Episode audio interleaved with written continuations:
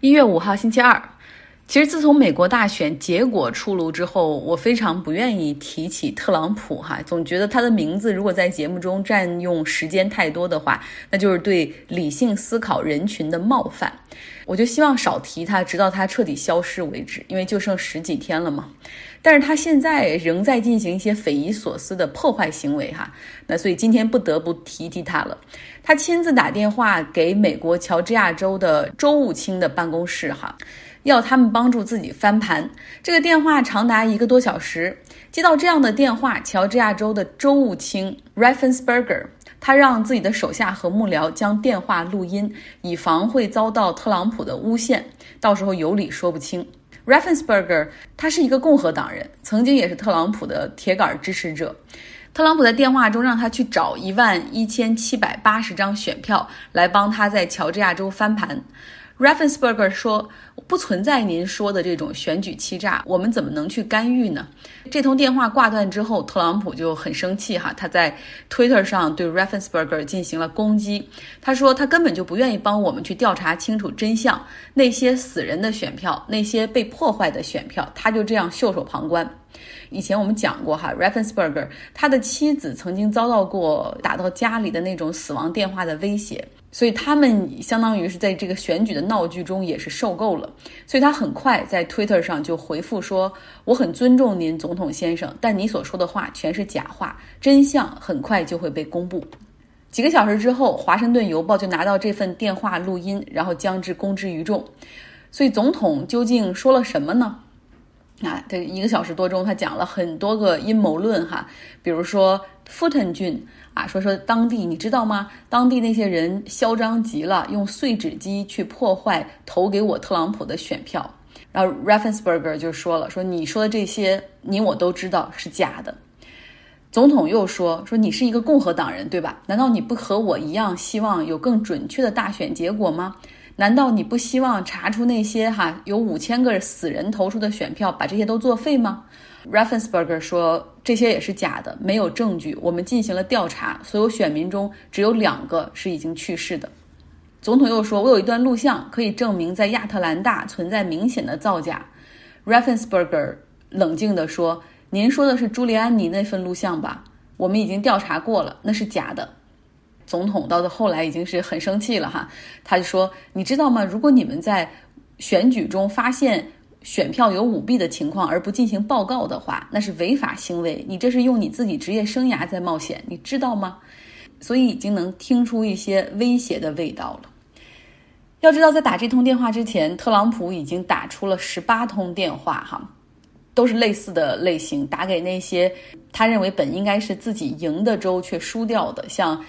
他给亚利桑那州的州长打了电话，密西根州的共和党领袖打了电话，宾夕法尼亚州共和党领袖打了电话，要求他们去干预大选结果，哈，就是说去找出那些本该投给我的选票，帮我翻盘。现在呢，特朗普的幕僚们给出他的建议，就是说让拜登的就职典礼推迟举行。然后还有人建议他说：“你可以去动用军队啊，你是三军统帅。”还有人说：“你去说服副总统彭斯啊，他是美国的参议院的议长哈。要知道，这个一月六号的时候，参议院需要对这次大选结果就做一个形式上的 verify 认可，然后这个才能够走下一步的程序。那你让彭斯去毁掉这个程序啊？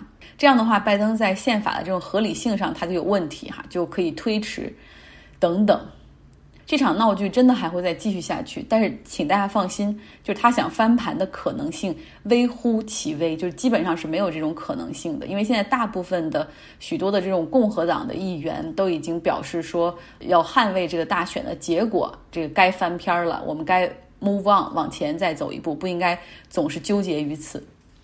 那还有很多共和党的议员，他们不愿意表态，为什么呢？都是因为在等这个乔治亚州的选举。彻底结束。乔治亚州有两个参议员的席位，在十一月三号的大选的这个结果揭晓的时候，他们的这个参议员的支持率非常的接近。那按照当地的规则，必须重选，在一月五号，也就是明天会进入到一个投票日哈。你可以把它视为决定胜负的季后赛。那如果说共和党要是赢下这两个席位的话，或者赢下其中一个席位的话，他们都可以继续掌控啊美国参议院的主动权，就是 majority 还是他们的。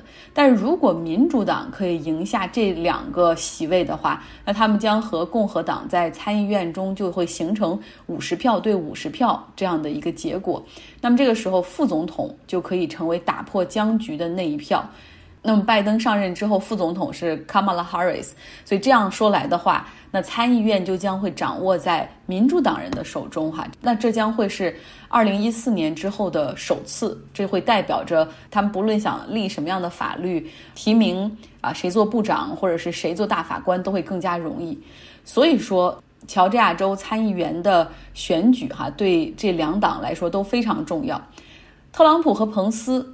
拜登和 Kamala Harris 他们都已经目前正在乔治亚州在做最后的拉票，结果出炉之后，相信肯定会有更多的共和党的参议员就理性的去看待这次大选结果哈，在这个时候，他们更多的喜欢就借着特朗普的威风，然后可以去帮助他们去拉票赢得这个席位。那说说这两个席位的竞争吧，他们是根据选区来的哈，一个席位的竞争是。三十三岁的民主党的一个年轻人，他叫 John Ossoff。进入政坛之前，是有一家调查新闻的制片公司。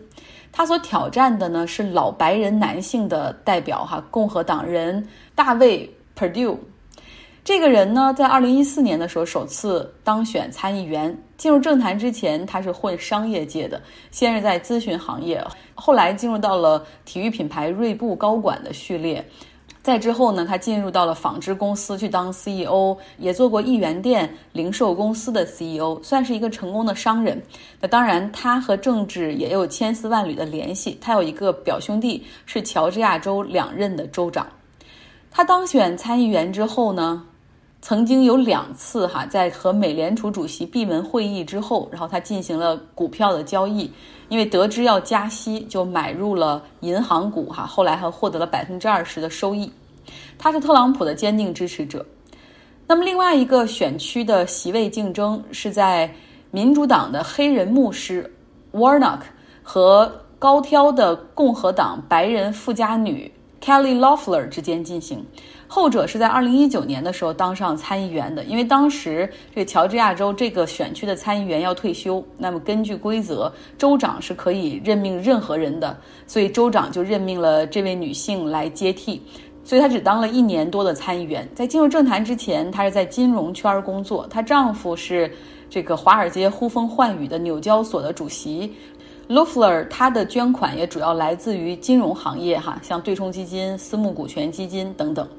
他当选议员之后是紧紧地抱住特朗普的大腿，包括他现在的竞选口号也是“我在参议院的时候百分之百支持了特朗普的所有决定”。不过，这种显然是政治投机，在捕捉他这个选区里选民的心理。没有进入政坛的时候，他还是一个挺积极的，有点偏自由派的人士哈，捐钱给这个堕胎非营利机构 Planned Parenthood。他做参议员的时候，最出名的是他利用这个信息，也是进行了内幕交易。如果大家还记得的话，在 COVID-19 刚刚进入美国的时候，当时参议员们接受了一个闭门会议的情报简报分析。其实当时的信息就是疫情非常的严重，但是这些人呢，对外却说没问题哈，不用恐慌。然后私底下，Kelly Loeffler 他就卖掉了自己所持有的酒店股、航空股，然后大举买入了远程办公的这些公司的股票。那么，最终乔治亚州的投票的结果会是怎么样啊？在明天这个时候，也许就会出结果。来到英国。英国的 COVID-19 的感染案例，在过去七天里面，平均每天都有五万的新增感染，而且因为疫情所入院治疗的人的数量也是居高不下，所以他们的首相 Boris Johnson 终于是下了狠手哈，因为之前竟是给出一些让人琢磨不透的。这种信息，比如说进入 Tier Three、Tier Four，就是不愿意再提 Lockdown 哈。那他现在呢，终于宣布英国将进入为期六周的 Lockdown，包括学校也将关闭，学生们将开始远程学习。他说，请五千六百万英国人待在家中，拯救生命，同时也为了帮助啊英国的这个医疗保障系统 NHS 系统的医生和护士，因为他们也已经不堪重负了，百姓。最好不要离开家，除非你是要购买生活必需的物资、药品，或者必须出门工作，或者是短暂的锻炼身体啊，否则你最好待在家中。所有的餐厅只能提供外带，但是在外带中呢，不能够再提供酒水外带的服务了，因为很怕这些人又聚集在哪儿喝酒哈。那户外的运动呢，像高尔夫球、户外健身、网球场也都必须关闭。业余的球队哈，他们的训练和比赛必须暂停，只有职业球队，像英超这种还可以继续。想起之前我的那个在英国的朋友 Scott 给大家讲的哈，这个之前英国人是完全不在乎，继续聚会、继续喝酒、继续冲到商场里去购物哈。那现在看起来这个病例激增，不知道在这一轮 lockdown 之后，大家是否会在行为上有一些改变？说到疫情，本周 Robert 也给大家带来一篇《纽约客》的文章，来讲述一下 COVID-19 的病毒和人体内的免疫系统。那第一天的内容其实非常有意思，充满了科普，甚至有些烧脑。会讲到进化的过程中，像细菌、寄生虫这些生命最底层的链条，它们究竟在这个过程中扮演着怎样重要的角色？十亿年前，在早期生命进化的浅海里，我们的祖先时刻生活在紧急的状态中。在那个贫瘠的世界里，每一个单细胞变形虫都是丰富资源的集中地。要生存，就要受到寄生虫的困扰。其中的一种巨型拟菌病毒，伪装成食物，在被吃掉的四个小时之内，它可以把变形虫变成病毒工厂。然而，正如19世纪的数学家奥古斯都·摩根所说：“大跳蚤的背上有小跳蚤来咬它们，而小跳蚤的背上还有更小的跳蚤，就这样无穷无尽。”拟菌病毒有自己的寄生虫。有时在进入变形虫时会跟着它，一进入工厂，它们就捣毁了工厂。这个技巧非常有用。最终，变形虫将寄生虫的基因整合到了自己的基因组中，创造了免疫系统中最早的武器。讲到适者生存，我们常常想起狮子猎杀羚羊的场景，但是疾病或者说寄生虫对宿主的捕食，实际上是进化过程中最强大的力量。加州大学圣地亚哥分校的免疫学家斯蒂芬·赫德里克说：“生命的每一个阶段都被自然选择出来避免寄生，它尽可能地推动进化，因为这是生死攸关的。它是一种共同进化。每当宿主发展出一种免疫防御系统，那些能够战胜它的寄生虫就得到了意外的奖励。与此同时，宿主往往处于进化劣势。”罗伯特·杰克和路易斯·帕斯基尔在《免疫学的进化概念》一书中写道：“细菌或病毒种群的规模确实很大，它们之间的巨大差异为自然选择提供了很多候选者。病毒和细菌的繁殖速度也比人类快五十万倍。”杰克和帕斯基尔写道：“鉴于这种代沟，人们很可能会问：我们究竟是如何幸存下来的？”一条线索来自盘吉王炳君，他一生的大部分时间都是独自捕食，但是当食物匮乏时，他们会释放出分子，把信号传递给其他同类。多达十万的菌体会合并形成一个超大的有机体。为了避免自相残杀，绝大多数的菌体都必须放弃他们自己的进食能力。少数保留着进食能力的，不是为自己吃东西。他们会吞下玻璃的碎片，并将其处理掉，以保护有机体。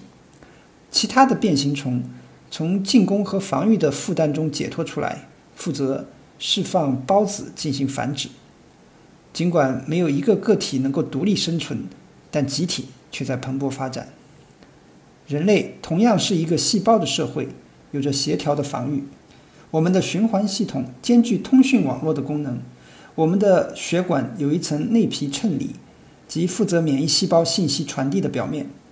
当普通细胞被病原体感染时，它们会向其邻居发出信号，邻居会将信号传递到内皮细胞。作为回应，血管会膨胀，形成一个出口。白血球是免疫系统循环防御力的一部分，可以通过这个出口流向感染部位。这一切。只是我们免疫反应的开始。我们的机体就像美国政府在国防上投入了惊人的巨资。我们的骨髓每天产生数十亿个免疫细胞，然后丢弃其中大部分。几乎我们每一个细胞都在不断的自我扫描，寻找入侵的证据。这个系统很复杂。问一个微生物学家关于免疫学的问题，他会吹一下口哨，祝你好运。那些描述他的人经常使用比喻。杰克和帕斯基尔考虑到免疫系统在人体内收集和合成的大量信息。认为免疫系统基本上可以被看作一种计算设备。这个装置被调节得很好，以至于我们很少注意到它在工作。我们的肠子里充满了外来微生物，其数量大约是人类细胞的十倍。但是好的微生物被顺利地从坏的当中挑选出来。每天我们都有一些细胞会长成癌细胞，但是免疫系统会在它们变得危险之前把它们赶走。非常感谢 Robert。这个系列未来四天还会继续给大家带来。好了，工作进入到周二，希望一切顺利，效率满满。